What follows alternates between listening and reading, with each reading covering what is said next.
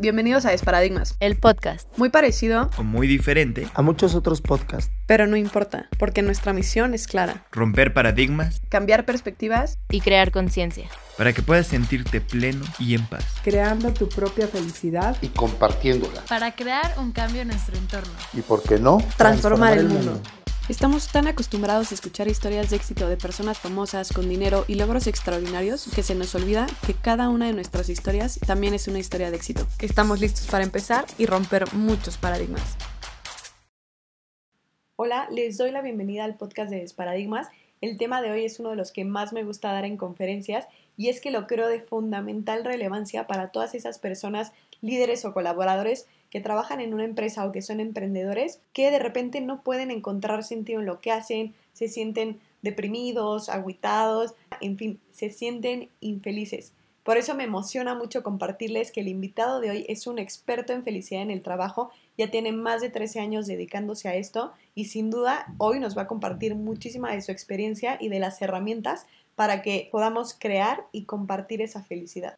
Se los presento, él es Martín Leroy, es fundador y director de Grupo Auquera Consultores, fue el primer socio de Woohoo Inc. en Latinoamérica, es también conferencista internacional y alguien que desde antes de saberlo ya predicaba y fomentaba la felicidad en el trabajo. Martín, muchísimas gracias por aceptar la invitación a este podcast y bienvenido. Hola Paulina, muchas gracias por la, por la invitación. Hola a todos.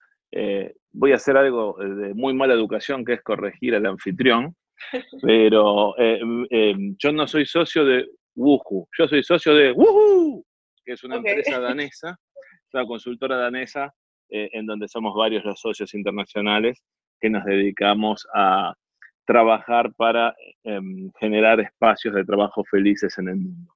Creemos que ser feliz en el trabajo es una necesidad y no una locura de pocos, así que trabajamos para ir convenciendo a las empresas que los empleados felices generan este, mejores negocios para ellos y sobre todo para, su vida, ¿no? Son la felicidad creo que es algo fundamental.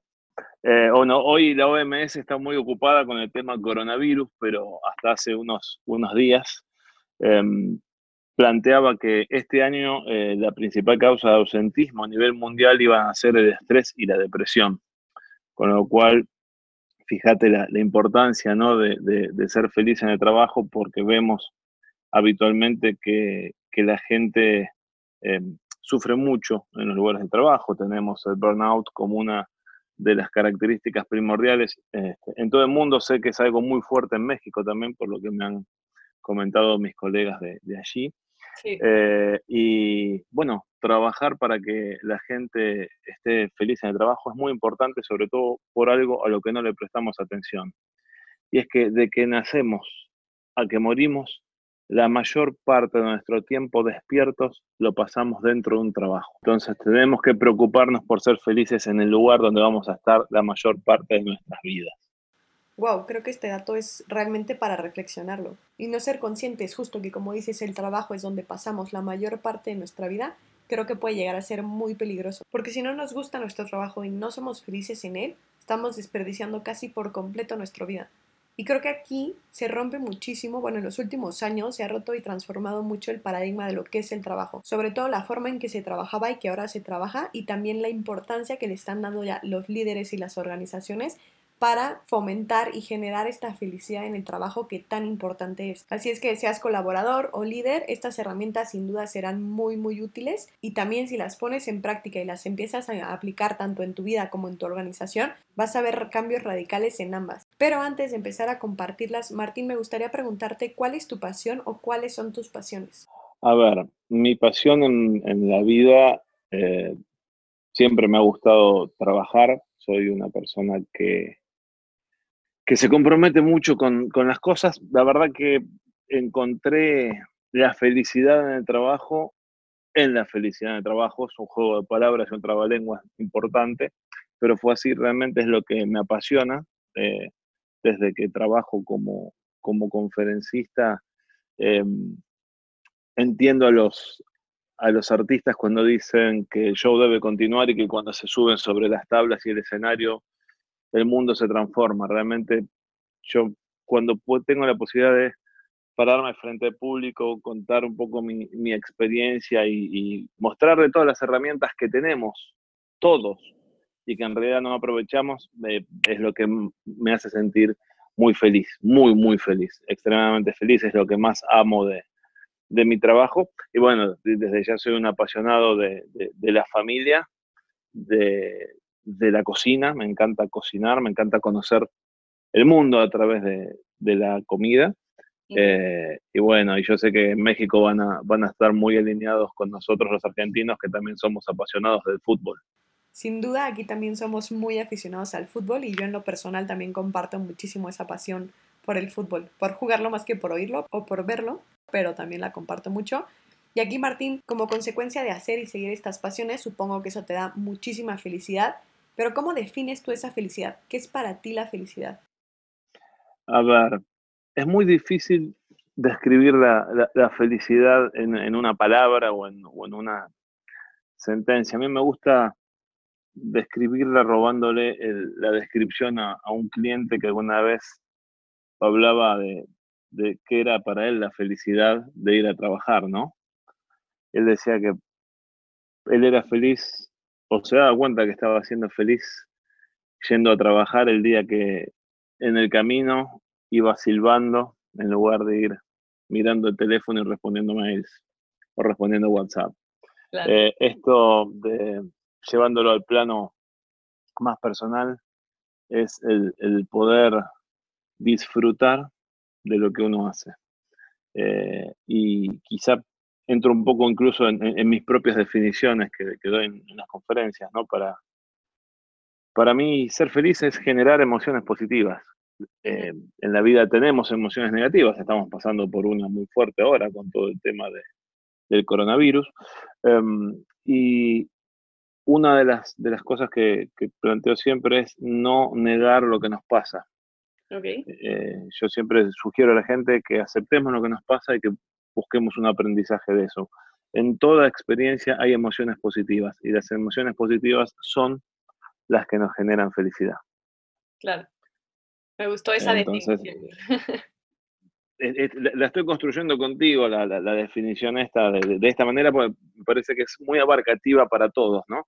Claro. Eh, mm, nosotros siempre decimos, cuando digo nosotros es porque muchas de las cosas que, que cuento las compartimos con nuestros socios a nivel mundial, eh, y una de las cosas que decimos es que, ya centrándome en lo que es felicidad en el trabajo, pero tranquilamente puede ser en felicidad, si una persona es feliz los 365 días del año, necesita ir a ver al psiquiatra. es imposible, porque a veces los, conozco gente, eh, entre los cuales me incluyo, que tiene un, un exigente muy grande, sí. eh, en donde, ah, me hablaron de felicidad, entonces tengo que ser feliz siempre. No, no. No existe la felicidad permanente, la felicidad es algo que construimos diariamente con pequeñas cosas. Eh, y está bien si un día no somos felices, está bien si tenemos días malos. Somos y esta es una, una, frase de mi autoría, somos casi seres humanos, nos pasan las mismas cosas que le pasan a las personas, y a veces esas cosas no son buenas, entonces es, es importante también saber que eso puede suceder. De acuerdo, y nosotros justo en Desparadigmas, uno de los paradigmas en cuanto a la felicidad que buscamos romper y transformar es justo el tenemos que ser felices todo el tiempo porque eso le quita entrada a todas las otras emociones que pueden ser tristeza, enojo de repente, ¿no? Simplemente tranquilidad y paz, que también son útiles para nosotros. Entonces, eh, algo de lo que nosotros recomendamos es acepta ese sentimiento, vívelo, siéntelo y déjalo ir y ya después ves cómo puedes transformarlo en esa felicidad que buscas. Pero justo creo que muchas veces el, el estar buscando esa felicidad nos vuelve más infelices. Entonces, concuerdo totalmente contigo. A la hora de hablar de felicidad en el trabajo, la, la invitación es saber cuántos días del mes están marcados con una cruz roja, uno o dos al mes es lógico, eh, puede pasar, de, es más, sería lo normal. Ahora, cuando en tu almanaque, en tu calendario, solo están marcados como días positivos uno o dos en el mes, ahí es donde uno tiene que comenzar a preocuparse. Claro. Pero a ver, primer gran, gran este, mensaje, no, se, no sean mmm, exigentes con la felicidad. La felicidad eh, son pequeñas cosas y no son todos los días. No, Claro. no, no, no se puede ser feliz permanentemente. Y la que felicidad e- es, algo que es muy lindo porque se genera dando. sí, Cuando uno hace feliz a los demás, se hace feliz a sí mismo. Y eso ayuda muchísimo a la hora de, de poder generar acciones para ser feliz porque te, te permite no pensar de una forma egoísta.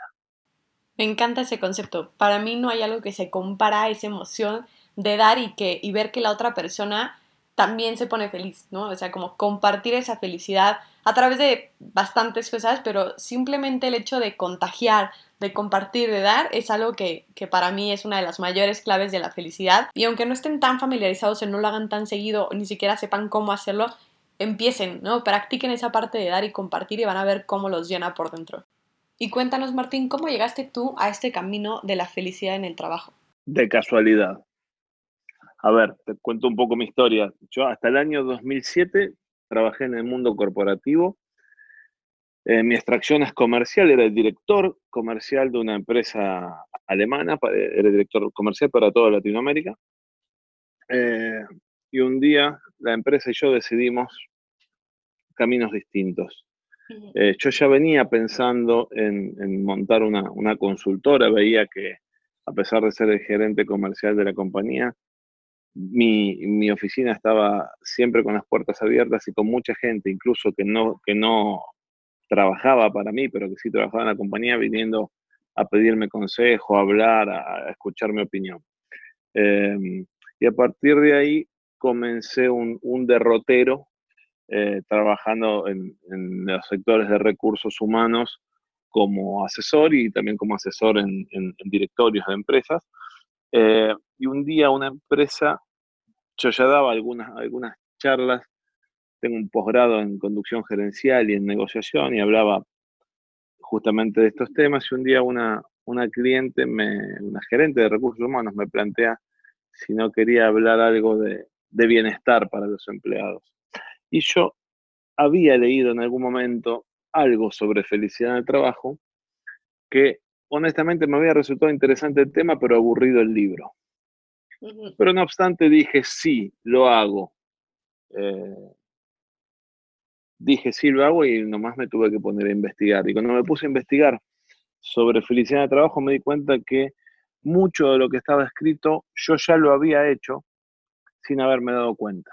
Y seguramente cuando este, los oyentes del, del podcast escuchen muchas de las cosas que yo cuente, eh, también digan, ah, pero esto es algo que yo hago habitualmente. Claro. Entonces, la- invitación es a poder distinguirlo para eh, reforzarlo y hacerlo más aún. Yo tengo la, la gran ventaja de poder contar la felicidad desde mi propia experiencia, felicidad el trabajo desde mi propia experiencia, y por suerte Dios quiso que lo documentara fotográficamente. Entonces, cuando, cuando yo doy mis conferencias, eh, muestro en fotografías lo que propongo que tiene que hacer la, la gente y lo muestro desde la fotografía propia desde Argentina, porque uno de mis, de mis latiguillos para, para las conferencias es que mis socios son daneses y cuando uno conoce un poco acerca de Dinamarca, nadie puede imaginarse que un danés no pueda ser feliz. Pero estamos en Latinoamérica y en Latinoamérica la historia es otra, la vida es otra, y entonces lo que, lo que a mí me permite esto es demostrar que incluso en Latinoamérica, incluso en Argentina, donde para que tomen conciencia, en el año 2019 tuvimos una inflación de nuestra, de, de nuestra economía de un 55% y una devaluación de nuestra moneda del 50%. Ajá, A pesar de eso, también se puede trabajar para ser felices. claro. Entonces, bueno, este, la, la- la adaptación que, que- que vamos haciendo tiene que ver con justamente el haber tenido la, la experiencia ya en, en el país y poder demostrar que eh, podemos hacerlo. Y hablo ya por, por todos los latinoamericanos, creo que tenemos respecto de los europeos un poder de resiliencia muy grande, Claro. muy grande. Y eso nos también nos, nos permite reacomodarnos y volver a empezar. Pero volviendo a tu pregunta, porque yo, dame, perdón, eh, oyentes, pero yo abro muchas ventanas siempre. Em, yo me, acerqué a la, felicidad de trabajo luego de, estar haciendo distintas cosas y, por esta consulta y ahí me di cuenta que, que era lo que, lo que más me gustaba e investigando encontré allí a Alexander Kirulf, que es mi partner y es el fundador de Woohoo. Eh, y desde ahí comencé yo como eh, individuo a abocarme más a lo que es felicidad el trabajo y a dejar que en la consultora, en mi compañía, se siguieran realizando los otros, los otros negocios que se venían llevando, dirigidos por mí, pero ya no con tanta este, participación personal, pues me estoy abocando exclusivamente a lo que es felicidad en el trabajo. Claro. ¿Y tú eras feliz antes en tus otros trabajos, antes de tomar este camino? Tuve mis momentos de mucha felicidad y tuve mis momentos de infelicidad que ahora, con el diario del lunes, como decimos aquí en Argentina, es más fácil de explicarlo. Em, y a veces, cuando no era feliz, eh, a ver, para, poner en, contexto, yo en una empresa multinacional con operaciones en más de 90 países del mundo, fui el director comercial más joven en toda la historia de la empresa, para que tengas una idea de mi desarrollo dentro de la compañía. Yo entré como un vendedor y terminé siendo director comercial con 29 años para Latinoamérica. Con lo cual una, este, una muy buena carrera, un muy buen sueldo, pude comprar mi casa, pero tuve momentos donde no fui feliz y hoy puedo darme cuenta que, era, que fueron los momentos en donde escuché otras opciones de trabajo, donde escuché alguna oferta a la que me invitaban a pedir una entrevista, cosa que cuando uno está 100% feliz no, no, no, no hay nada que le interese todo es este, algo que pasa de largo. Em, pero bueno, en ese momento, padre, este, recién, casa recién comprada todavía con la hipoteca, dos, dos, dos, hijos, uno de dos años, el otro bebé, eh, a veces, el, y estoy haciendo comillas, el mandato social es quédate donde estás, que estás bien, está todo asegurado, está tranquilo, no salgas de la zona de confort. Claro.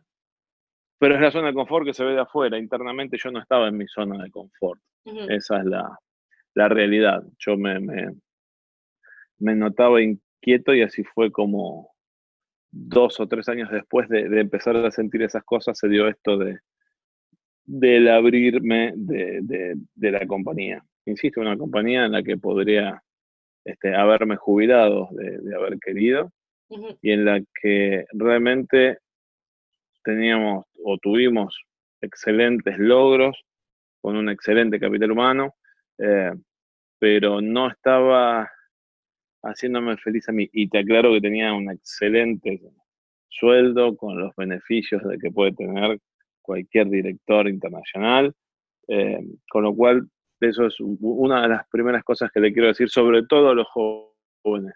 Eh, la gente tiene que ganar lo que corresponde y no discuto, al contrario, felicito a todo aquel que tiene ambición por ganar más. Pero entiendan que el dinero, solamente por el dinero, no los va a hacer felices en el trabajo. De hecho, está estudiado nuestros, nuestros este, vecinos del norte en Estados Unidos eh, hicieron un estudio y encontraron que ante un aumento de sueldo se produce felicidad, se genera felicidad, no, no, no, no hay que ser necio, pero esa felicidad dura en promedio 15 días. Ok. Luego de los 15 días vuelves a los niveles estándares. Con lo cual yo siempre hago el mismo chiste con los de recursos humanos que quieren matarme y es, ya está la solución, cada 15 días se da un aumento de sueldo y todos felices eternamente. Claro. Eh, claramente no es posible, eh, así que hay, que hay que buscar otras alternativas. Y ahí es donde también entro en otra de las cosas que, insisto, no es que estoy demonizando nada, eh, sino que quiero que entiendan que esto, después les voy a decir qué es lo que hace feliz a la gente en el trabajo, pero les quiero decir primero lo que no los hace felices, porque como director de una consultora sé que cuando vienen a las entrevistas lo primero que piden o que consultan son por los temas que te voy a comentar. Entonces la gente pregunta cuál es el sueldo, cuáles son los beneficios, qué bonos me dan, qué, mm, qué gimnasio me pagan, tengo frutas en la, en la oficina. Claro, y creo que pocos son los que van un poquito más allá y preguntan cuál es la cultura, cuáles son los valores de la empresa, el ambiente de trabajo qué tal, cómo me voy a desarrollar, que al final creo que eso suma mucho más que lo que puede sumarte, no sé, el salario que como dijiste, pues al final necesitas más cada vez para, para que sea algo recurrente en tu motivación, ¿no? Y yo siempre pregunto, imagínate que cuando doy las charlas, me ha tocado dar charlas para mil personas y te pregunto al auditorio, les pido que todos piensen esto y se lo pido también ahora a quienes nos están escuchando. Piensen si ustedes mismos, porque tienen estos beneficios en su trabajo, o algún amigo, familiar, alguna persona que conozcan que tiene una empresa donde, por ejemplo, dan las frutas, una ensaladera con frutas, de la cual estoy totalmente a favor. Pero entendamos esto, si alguna de estas personas que trabaja en una empresa de estas características llega a su casa a la noche y le dice a la persona con la que convive, no sabes lo feliz que fui hoy en el trabajo, comí dos manzanas. Claro. No, para nada. No, eso no nos hace la, felicidad. Está muy bueno tenerlo, insisto, no estoy en contra, pero no es eso lo que nos hace felices. Eh, ni decir, ay, no sabes qué feliz que soy, me cambiaron la silla de la oficina. Por más que el sillón antes fuera incómodo y de nuevo es cómodo, esa felicidad me va a durar un tiempito, después se va a olvidar. Es como la ilusión del auto nuevo. Claro. Hasta, hasta que no lo tenemos es hermoso. Una vez que lo tuvimos y lo manejamos un poco, ya es un auto más justo como el salario que nos comentabas, ¿no? Y creo que también todo lo material. Pero bueno, si todo esto no nos hace felices, ¿qué sí nos hace felices en el trabajo, Martín? La realidad es que lo que nos hace felices en el trabajo son las emociones positivas. Eh, en todo trabajo, en la vida misma, tenemos emociones positivas y emociones negativas. Me voy, a, me voy a abocar a las positivas porque la idea de este podcast es que todos terminemos con una sonrisa y no con un llanto, pero sepamos que de las emociones negativas también podemos aprender. Eh, incluso creo que esta, esta pandemia por la que está pasando el mundo nos va a generar un aprendizaje doloroso, pero muy grande y muy importante. Creo que de todo se puede sacar un aprendizaje. Eh, pero yendo a las emociones positivas, a través de distintos este, estudios que han realizado diferentes autores, más nuestras propias experiencias y nuestros propios estudios, buscamos cuáles son los lugares más comunes en una organización en una empresa. Cuando digo empresa puede ser una persona, ¿eh? no tiene que ser una multinacional, una mega compañía. Eh, cualquier empresa, cualquier emprendedor incluso, tiene que tener estas dos, estos dos grandes factores que te voy a contar, que hemos evaluado que de ahí surge más o menos el 85-80% de las emociones positivas en los lugares de trabajo. Y estos dos grandes factores son los resultados o el propósito y las relaciones. Y, cuando digo resultado o propósito, es lo mismo, es el mismo significado y es ni más ni menos que hacer el trabajo que, te gusta, el trabajo para que te sentís capacitada, para que decís, la verdad que cuando hago esto, noto que hago la diferencia, noto que puedo ayudar a los demás, que puedo hacer algo por, por los otros, que puedo dar de mí el 110%. En cambio, si me hacen hacer otra cosa, la hago porque la sé hacer, pero no es lo que me apasiona. Claro. ¿sí? Este, y cuando puedo ponerle esa pasión, cuando tiene un, un, un por qué, un para qué ese trabajo que hago, eh, está genial y ya tenemos la primera parte cubierta. Y cuando, cuando logro eso, haciéndolo en un, con un grupo de gente a la que quiero, con la que quiero estar, ya está, se produce la magia. Eh, pero yo dije que por ahí esto también lo podía hacer un emprendedor, y un emprendedor debe estar pensando, este argentino está loco, me dice, cuando trabajo con gente, si yo estoy solo. Nunca estamos solos. Siempre tenemos alguien con quien trabajamos, aunque más no sea un proveedor. No necesariamente tiene que ser un, un colega de trabajo. Puede ser un proveedor, puede ser un asesor, puede ser un consultor o puede ser incluso un amigo pero eh, el poder estar con gente que, mm, esté a nuestro lado, gente con la que sabemos que, podemos contar, realmente hace la, diferencia. Ahora te voy a contar, si, si tenemos tiempo, te cuento una anécdota que me pasó trabajando aquí en una empresa en Argentina que es muy, muy didáctica y muy visual, aunque estemos este, solo por audio. Adelante. Eh, la empresa era una empresa que se dedicaba a, o se dedica a la esterilización de em, cajas de cirugía y eh, prótesis, y prótesis de rodilla y de cadera. ¿sí? Eh, convengamos que nadie se opera para ponerse una prótesis de rodilla o de cadera para estar más lindo, sino que lo hace porque tiene una necesidad. Correcto. Bueno, ¿qué problema tenía esta empresa? Esta empresa tenía un problema y era que luego de esterilizados los productos había un 50% de rotura en los envases, con lo cual había que volver a procesar. Como la gente seguramente no conoce cómo es un proceso de esterilización, lo voy a contar muy corto. Se recibe la pieza a esterilizar, se coloca en un sobre especial. Ese sobre se coloca en un gran carrito, en un carro, en un, no sé cómo le dicen en México, pero aquí un carro como el de los supermercados, pero grande. Y eso entra a una habitación que se llama autoclave. Eso se estaciona en esa habitación, se cierra la puerta, una computadora hace todo el proceso de esterilizar. Perdón si hay, algún especialista en esterilización que está escuchando esto, sé que lo estoy contando muy básico. Una vez que esterilizó, se saca ese carrito de la habitación, se toma la bolsa, se coloca en una caja y se envía al cliente. Bueno, cuando tomaban la bolsa y la ponían en la caja, el 50% se rompía, con lo cual se perdía la esterilización. Ok. Eso significaba para la empresa un extra costo, porque había que reprocesar, pero no solo era eso, sino que además para el paciente generaba una demora de aproximadamente 15 días en la recepción Uy. de la prótesis, porque tenía que ir a la cola e, e- e ingresar de vuelta al proceso. Claro. Cuando uno hablaba, cuando nosotros hablábamos con, con las personas que se dedicaban a hacer este proceso, lo contaban como te lo conté yo, así de sencillo, una, una, una- actividad repetitiva, reiterativa, aburrida. Claro.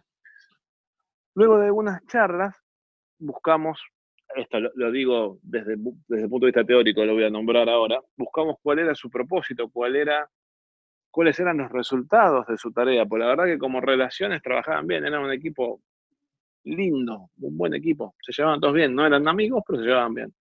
Pero había algún problema con los resultados. ¿Y cuál era el tema? Que ellos veían que lo único que hacían era poner una pieza adentro de una bolsa y llevarla a una habitación. Luego de trabajar un poco con ellos, les, les preguntamos si, si veían que su trabajo en realidad permitía mejorar la calidad de vida de una persona, porque nadie se hace una operación para ponerse una prótesis de rodilla o cadera si no lo necesita, si no necesita mejorar su calidad de vida. Claro. Por supuesto coincidieron y la magia se produjo cuando volvieron a preparar los pedidos para esterilizarlos enviarlos. Entonces te pregunto, obviamente vas a tener que adivinar porque no lo sabes, ¿a cuánto pensás que se redujeron las roturas de esas bolsas que antes se rompían? La mitad se rompían. ¿A cuánto pensás que se redujo? Simplemente porque pasaron de ser personas que colocaban una bolsa, un- una prótesis dentro de una bolsa, a ser personas que se preocupaban porque alguien pudiera mejorar su calidad de vida. Un 10%. Pasado del 50% de roturas al 20%, porque obviamente también había que hacer cambios en, la, este, en, el, en el layout de la planta y había que hacer algunos ajustes. No, No deja de ser un número súper Claro. importante 30%. el lograr esto simplemente, y nuevamente estoy haciendo comillas con el simplemente, por darle sentido a nuestra tarea. Pasaron de hacer una tarea repetitiva, pasaron de hacer algo que puede ser una máquina, a hacer algo que hace un ser humano por otro ser humano. Y Claro. eso es lo que le dio el valor a su trabajo y es lo que en definitiva los hizo felices. Claro. Entonces, si yo ahorita, por ejemplo, o sea emprendedora, o sea, o esté trabajando para alguna empresa y se me hace mi trabajo súper repetitivo, la idea es, aunque nadie me lo diga y aunque nadie me lo dé, yo buscar ese sentido y ese propósito de lo que estoy haciendo, ¿no? Sin duda, sin duda. Y si no lo encuentras, ese no es tu trabajo. Ok. ese trabajo no es para ti. Yo sé que estamos en Latinoamérica, que tenemos grandes niveles de desocupación, que hay eh, mucha dificultad en conseguir trabajo, pero trabajos, aunque haya pocos, son más que vidas. Vidas tenemos una sola. Eh, yo tengo una, un posteo en LinkedIn donde hay, se llama Los cinco mitos de dejar tu trabajo, y uno de ellos es, seguramente más de uno lo escuchó, ¿cómo vas a dejar tu trabajo? Mirá que tenés una familia, una casa, algo que mantener, eh, más vale eh, malo conocido que bueno por conocer, cómo tomar el riesgo de irte, quién se va a ocupar de tu familia si en el otro trabajo después no te toman. Y yo pregunto, ¿quién se va a ocupar de mi familia si yo me muero porque no soporto más el trabajo donde estoy? Y acá sí quiero dar un, un, mensaje importantísimo sumado al que di al principio de la Organización Mundial de la Salud. Está comprobado que la mayor tasa de accidentes coronarios, es decir, infartos, se producen los días lunes entre las 8 y las 10 de la mañana. Muy coincidente justamente con el horario en que la gente empieza sus trabajos que no les gustan. Uy, ese dato no me lo sabía y creo que es muy impactante porque luego la gente nada más que como, bueno, si soy infeliz toda mi vida, pues ¿qué pasa? Pues no, también puede tener implicaciones en tu salud, en tu energía, en cómo ves la vida y cómo te comportas con los demás, que es súper importante.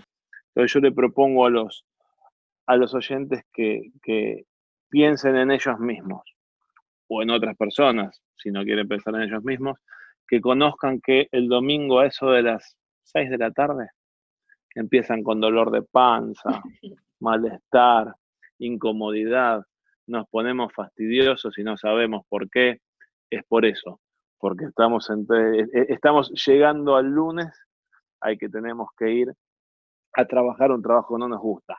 Esto quiere decir que cuando el trabajo me gusta, yo voy saltando por las calles y cantando como si fuera la novicia rebelde. No, no. Si quieren hacerlo, sí, pero no van a durar mucho tiempo libres, se lo van a llevar al manicomio. La diferencia está en que cuando uno es feliz en su trabajo, cuando uno no sufre el ir a trabajar, eh, piensa en los nuevos desafíos que vendrán en la semana, en la, emoción de reencontrarse con sus compañeros. ahí esa es la diferencia. Son pequeñas, son pequeños matices, son pequeñas cosas, pero que hacen una diferencia muy grande a la hora de cómo nos sentimos en nuestro trabajo. y sobre todo que al final eh, este miedo que tú mencionas de, cambiarse de trabajo si realmente no hay un propósito ahí, eh, sea mío o sea de la empresa, si realmente no concuerdo con, lo que la empresa está haciendo y, me aburro y aparte no encuentro eso que a mí me mueve, el miedo es lo que me detiene, ¿no? Entonces, eh, pues también esa parte como de poder sobrepasarlo y aún si no puedo renunciar hoy para mañana, ¿no? Porque a veces sí se nos complica saber que podemos sin duda a, buscar opciones. Exacto, yo no, planteo con esto, por favor, mañana no vayan todos a renunciar y digan, no, escuché en un podcast que me lo sugirieron, no, no, no, no. La sugerencia, si la quieren en orden, es toman el periódico, que, antiguo soy, ahí estoy mostrando mis años, toman la, la laptop, buscan en los distintos portales las ofertas laborales, se, se postulan, consiguen un nuevo trabajo y luego se van.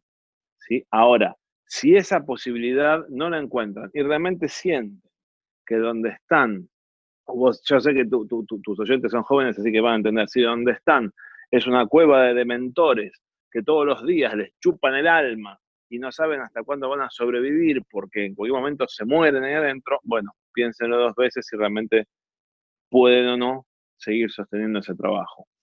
Y ahí está la disyuntiva que nos detiene, yo creo que de muchas decisiones, que es justo el miedo, la incertidumbre de qué voy a vivir, cómo voy a conseguir otro trabajo, o la desesperación de realmente ya no puedo con esto. Y al final la desesperación acaba o no venciendo al miedo, pero justo es esta parte de, aunque tu desesperación no haya vencido al miedo, si no estás conforme y si realmente no es ya lo que te mueve y justo te está chupando toda tu energía, confía en ti, porque realmente es eso, confía en tus habilidades y confía también en el mundo de posibilidades alrededor de que vas a encontrar otro trabajo. Rompe ese paradigma y ve adelante a buscarlo.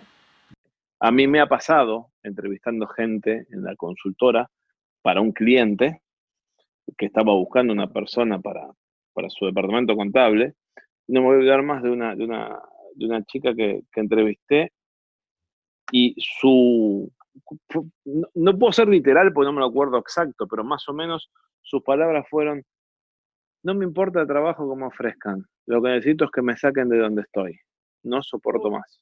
Es muy, muy, muy importante que nos demos cuenta si estamos pasando por esa situación, porque no es buena, no es buena para nosotros, no es buena para nuestra salud. Claro. No es buena para nuestra salud. Yo entiendo que tenemos que trabajar, entiendo que necesitamos tener un ingreso, entiendo que tenemos que sostener una familia. Pero si nos morimos, ¿quién se ocupa de hacer todo eso que tenemos que hacer nosotros? Eh, entonces, bueno, es súper importante que, que, puedan darse cuenta de, de, cómo están en el trabajo. Y obviamente, como dije al principio, los días nunca son, o, o, mejor dicho, los meses no son perfectos, siempre podemos tener algún mal día y también nos puede tocar algún, algún líder o algún jefe, algún dueño que no sea de los más recomendables, pero entendamos que tenemos la posibilidad de decir lo que nos pasa. Aprovechando el, el, el, el título y el nombre de tu empresa, vamos a desparadigmizar, estoy inventando la palabra, eh, el tema de, no, no, a mi jefe no se le puede hablar.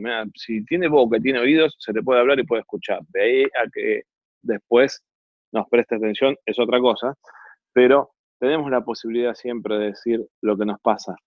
Que ahí entra la parte de la asertividad y la seguridad de nosotros mismos para poder comunicarlo, independientemente de que sea mi compañero, el jefe o quien sea. Pues yo voy a hacer una acusación formal de los argentinos. Quiero que con honestidad me diga si los mexicanos se suben al mismo carro. Y es, los argentinos somos campeones mundiales de decir lo que está mal. Ah, para dar feedback positivo, no sé si hay alguien mejor, eh, feedback negativo, no sé si hay alguien mejor que un argentino. Ahora, para dar feedback positivo nos cuesta. Porque no, mira, si yo le digo, eh, no, Paulina, la verdad que hiciste un muy buen trabajo, después Paulina eh, por ahí se cree que es muy buena, entonces me va a pedir un ascenso, me va a pedir un aumento de sueldo, me va a pedir una oficina más grande o que le dé el carro de la empresa y yo no voy a poder cumplir. Entonces mejor no le digo nada. ¿Pasa eso en México? Sí, también pasa. Eh, claro somos casi, somos hermanos latinoamericanos, somos todos iguales. Claro, claro. Entonces, somos todos campeones mundiales de decir lo que está mal y nunca decimos lo que está bien. Y es importante decir lo que la gente hace bien. Incluso se lo podemos decir a nuestros jefes. No hace falta este, ser jefe para decir eso a nuestros empleados. Se lo podemos decir a nuestros colegas y se lo podemos decir a nuestros jefes. Y es muy, muy importante. Miren, voy con otro ejemplo. Son dos casos reales. Eh, tenemos, tra trabajamos con otro cliente, es una empresa, una pequeña empresa de Argentina, paga en promedio los salarios un 30% más de lo que son los salarios de su rubro, ¿no? de, su de, de, sus competidores. Pero cuando uno va a las oficinas, encuentra a todos los empleados con cara de velorio. ¿Sí? Todos velorio la usan igual que nosotros, ¿no? Donde sí, vamos sí, a ver a los muertos. Ok. Perfecto. Y uno dice, pero ¿cómo es que en una empresa donde le pagan 30% más de salario que si trabajara en cualquiera de la competencia tienen esta cara? Bueno, lo primero es porque, ya lo dije al principio, el dinero está bueno, pero no es lo que nos hace felices. Pero el problema está cuando uno habla con el dueño de la empresa, a quien yo conozco hace años y trato de llevarlo por la buena senda, pero me cuesta, que tiene una frase de cabecera que es, yo a la gente le pago muy bien para que haga las cosas bien. Así que le tengo que decir cuando hace las cosas mal. Ok. Entonces, lo único que hace es transformarse en un gran dador de feedback negativo. Lo único que hace es decir lo que está mal. Claro. Porque yo ya, cuando haces las cosas bien, ya para eso ya te estoy pagando. Entonces, eh, el problema está en que probablemente sus empleados hacen el 99% de las cosas bien. Pero para él, o él se centra en el 1% de lo que hicieron mal, que para él es el 100%. Claro.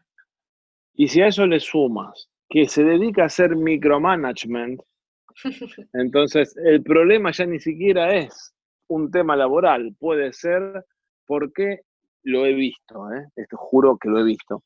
¿Por qué estás usando post-it color naranja si también puedes usar color amarillo? Sí. Es decir, la respuesta lógica sería porque me gusta.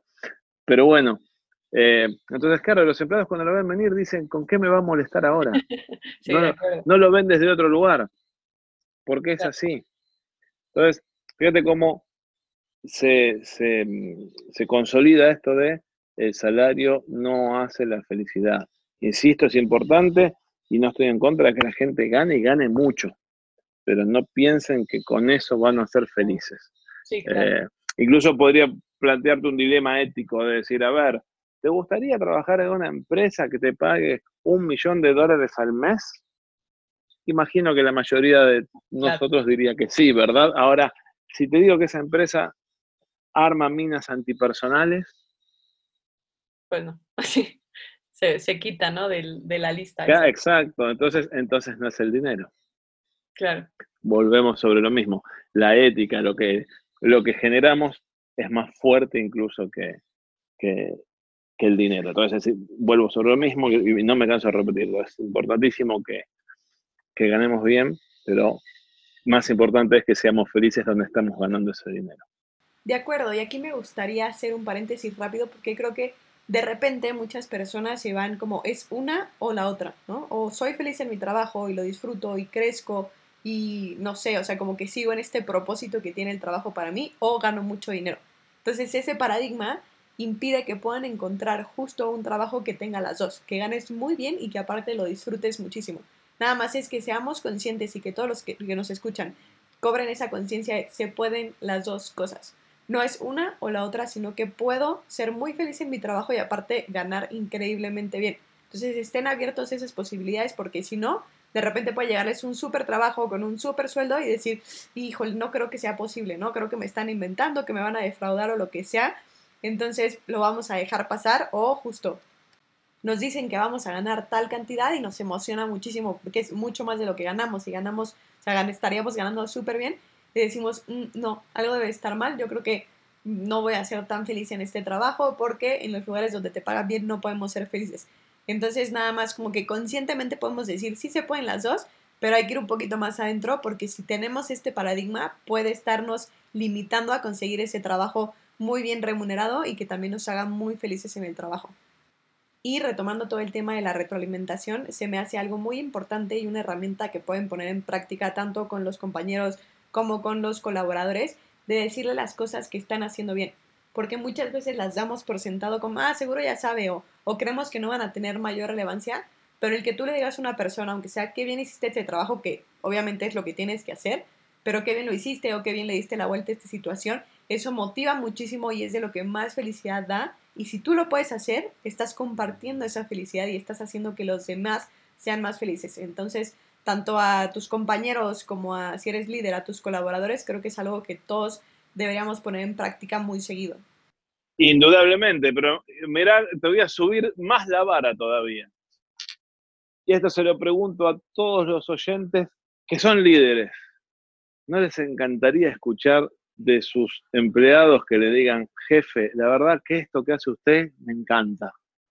Me hace sentir bien, me gusta cómo me lo pide, me gusta cómo me considera, me gusta que me dé este trabajo porque me presenta desafíos que me encantan. Sí. Yo, ojalá un empleado, todos los empleados pudieran decirle eso a sus jefes. Sería mucho más sencillo ser líder. Sí, de acuerdo. Sería mucho más sencillo. Y también, de todos modos, el conversar con, con- con los empleados ayuda al liderazgo. Porque em, desde ya que hay buenos líderes por naturaleza, hay malos líderes por naturaleza, pero también hay malos líderes por querer ser buenos líderes Ok, y esos son los más peligrosos, porque interpreto que mis empleados quieren esto y se los doy sin Claro. preguntar, claro. o se los pido sin preguntar. Y a veces no es ese el problema, es otro. Entonces, sí, y acá es donde entra la parte de las relaciones, también para ser líderes. Eh, para relacionarnos con los demás, una de las cosas que proponemos siempre, dentro de los dos factores, que son resultados y relaciones, o propósito y relaciones, a las relaciones es conocer a la gente más allá de lo que dice su tarjeta personal. Probablemente cuando conocemos a las personas más allá de lo que dice su tarjeta personal, encontramos más puntos en común que los que tenemos laboralmente. De acuerdo. Eh, y acá hago un juego, eh, un juego muy divertido, porque estamos solamente con nuestras voces. Yo le pregunto a todos los que nos escuchan, no solo cómo nos imaginan, por ahí ya vieron alguna foto, googlearon lo que fuere, pero les pregunto si cuando trabajan con otras personas a las que conocen telefónicamente, el día que las conocen personalmente, ¿esa relación cambia? Claro. Yo puedo asegurarte que sí. Sí. Y cambia generando cuestiones que hacen que encontremos más cosas en común que simplemente por la conversación telefónica. Claro. Eh, entonces, conozcamos a los demás. Una práctica que, que- que yo sugiero siempre, que es muy, muy divertida, muy integradora y sobre todo extremadamente económica para las empresas, es generen, esto está robado de uno de nuestros socios, ¿no? Que es generen los clubes de hobbies. ¿Qué son los clubes de hobbies? Vamos a suponer que trabajamos juntos, Paulina, en una organización y a mí me gusta, no sé, vola- volar drones. Ok.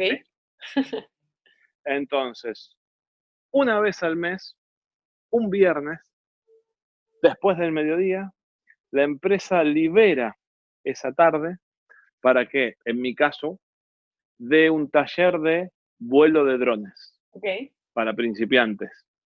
Y los que se inscriben son otras personas de la compañía. Entonces nos vamos a estar juntando durante tres o cuatro horas para hablar de un tema que nos apasiona a todos o que nos interesa a todos Claro. y que no tiene que ver con el trabajo y donde por ahí me junta a mí, que soy de producción, con el de administración, con el que nunca hablé, pero empezamos a tener esos puntos en común. Y fíjate que no es algo costoso, Claro. es tiempo.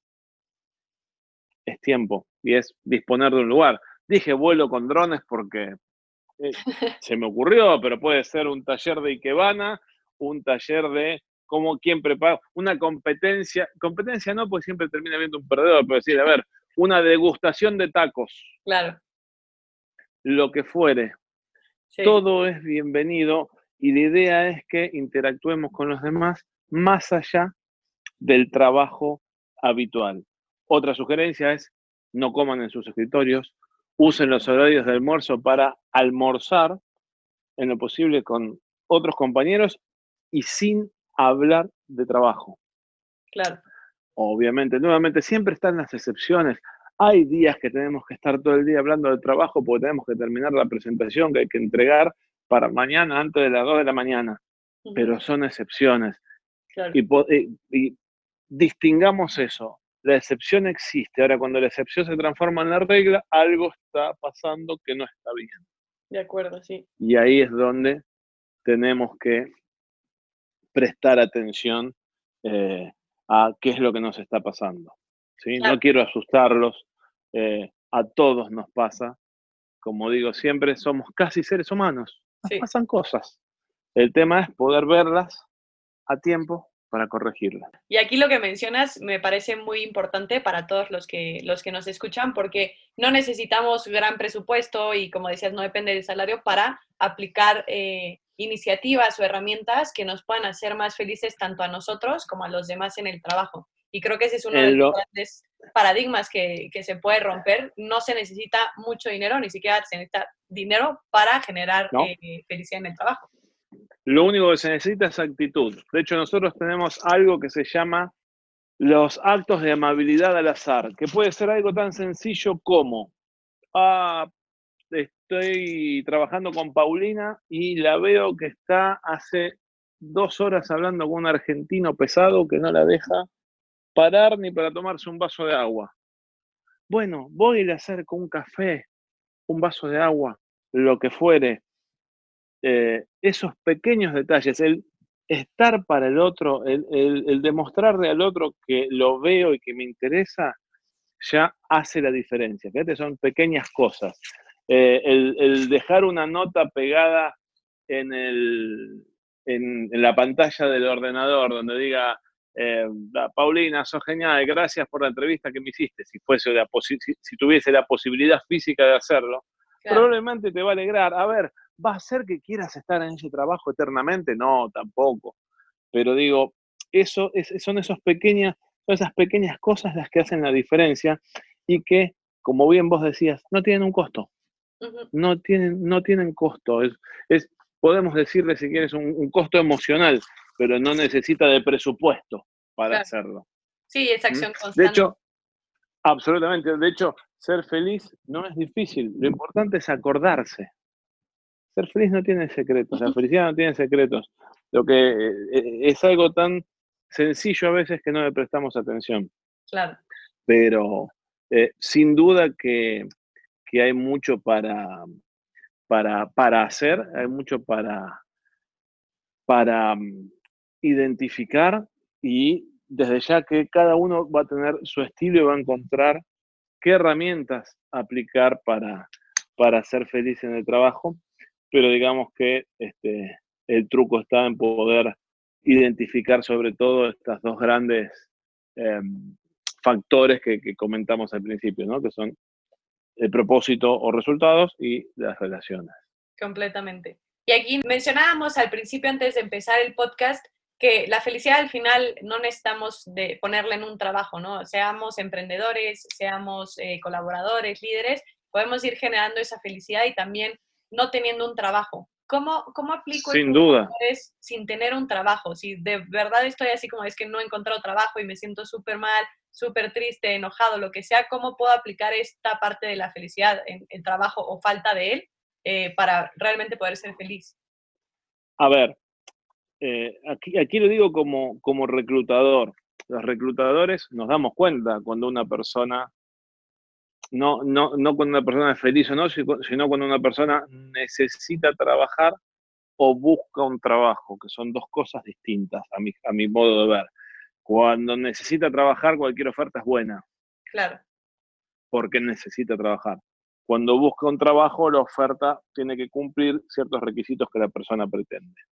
Eh, pero, ¿a qué voy? Yo puedo estar buscando trabajo, puedo no estar pasando por mi mejor momento, pero no dejo de vincularme con otras personas, no dejo de quizá tomarme un bus para ir a la entrevista. ¿sí? Y si yo me subo con una sonrisa y le hablo al conductor y le pido el ticket hacia donde voy, con una sonrisa, esa sonrisa se contagia. te voy a contar algo, esto me lo dijo un especialista en neurociencias de Argentina, hay un, paper estudiado en Holanda, donde descubrieron que el cerebro, y esto, vamos a hacer un ejercicio virtual. Ah, te lo voy a contar con un ejercicio virtual.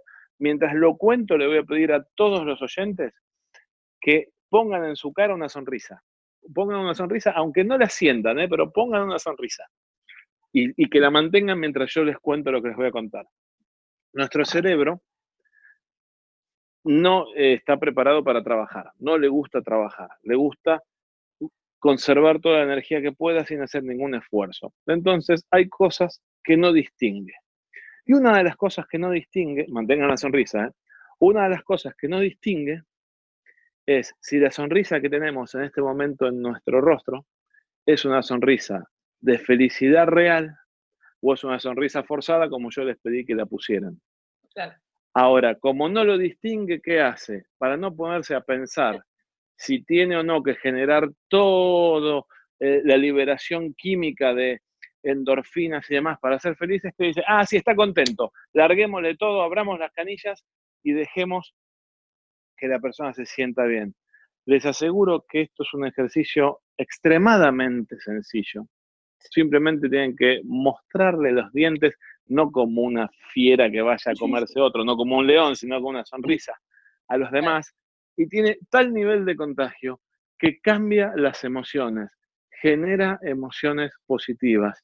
Y cuando generamos emociones positivas, somos más felices.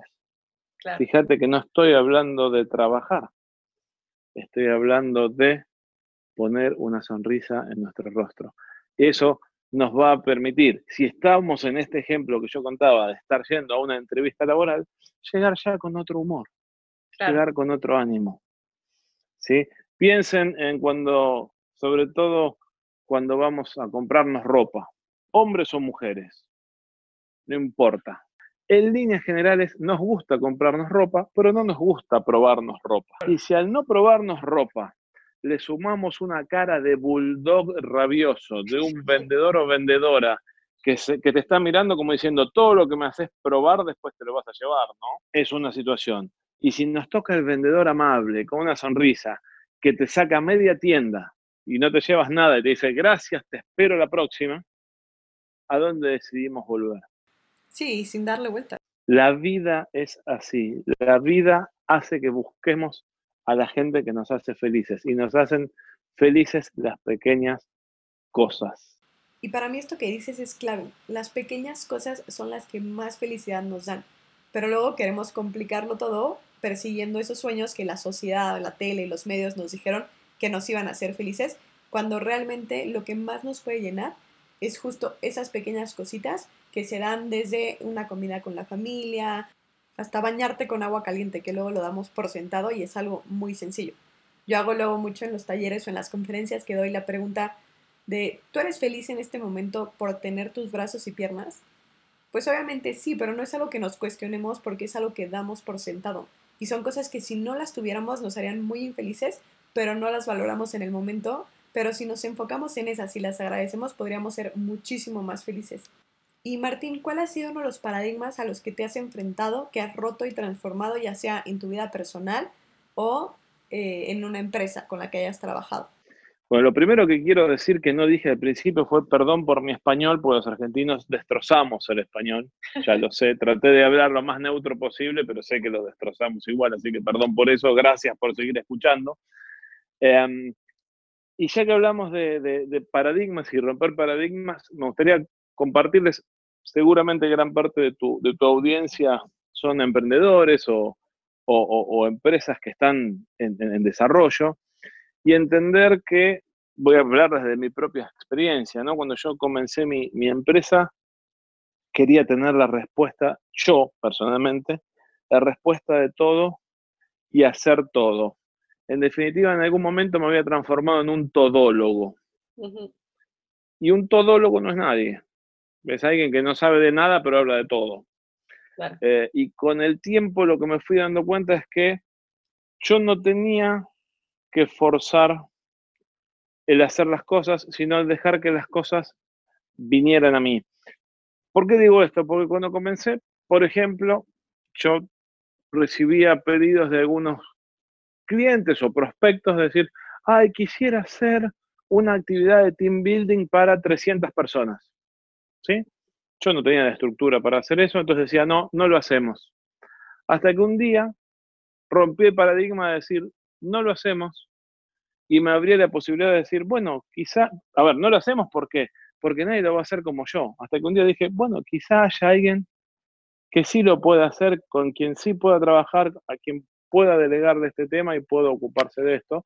Y así fui generando nuevas unidades de negocio, trabajando eh, asociadamente o asociativamente con distintos proveedores y distintas empresas para poder hacer una oferta más completa, dándole a mi cliente lo que mi cliente necesita y sin necesidad de estar yo encima de todo, sin necesidad de ser yo el protagonista que hace todo, porque si no lo hago yo no está bien hecho.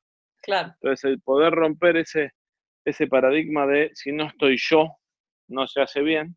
Obviamente hay que, hay que crear confianza, generar confianza este, y, y, y, validar las aptitudes de la persona con la que lo hagamos, ya sea un proveedor un colega, alguien que contratamos, lo que fuere, un empleado. El tema está en sí poder romper con eso de eh, si no lo hago yo, otro no lo va a hacer como yo lo hago. Seguro que no, porque es otro, pero lo puede hacer tan bien o mejor que nosotros. Y no por eso tenemos que perder la oportunidad de crecer en nuestro negocio. Absolutamente. de eso, por lo menos lo cuento como una, como una experiencia personal. De hecho, yo de temas felicidad en el trabajo, eh, hace seis años que me dedico a esto. Originalmente lo había hecho sin saber cómo se llamaba ni nada por el estilo, por intuición, por estilo, por características, mientras trabajaba en relación de dependencia en, una corporación. pero años después pude identificar que esto que yo había hecho hacía unos años atrás y que había permitido que fuera exitoso en mi trabajo, se llamaba felicidad de trabajo y liderar con felicidad.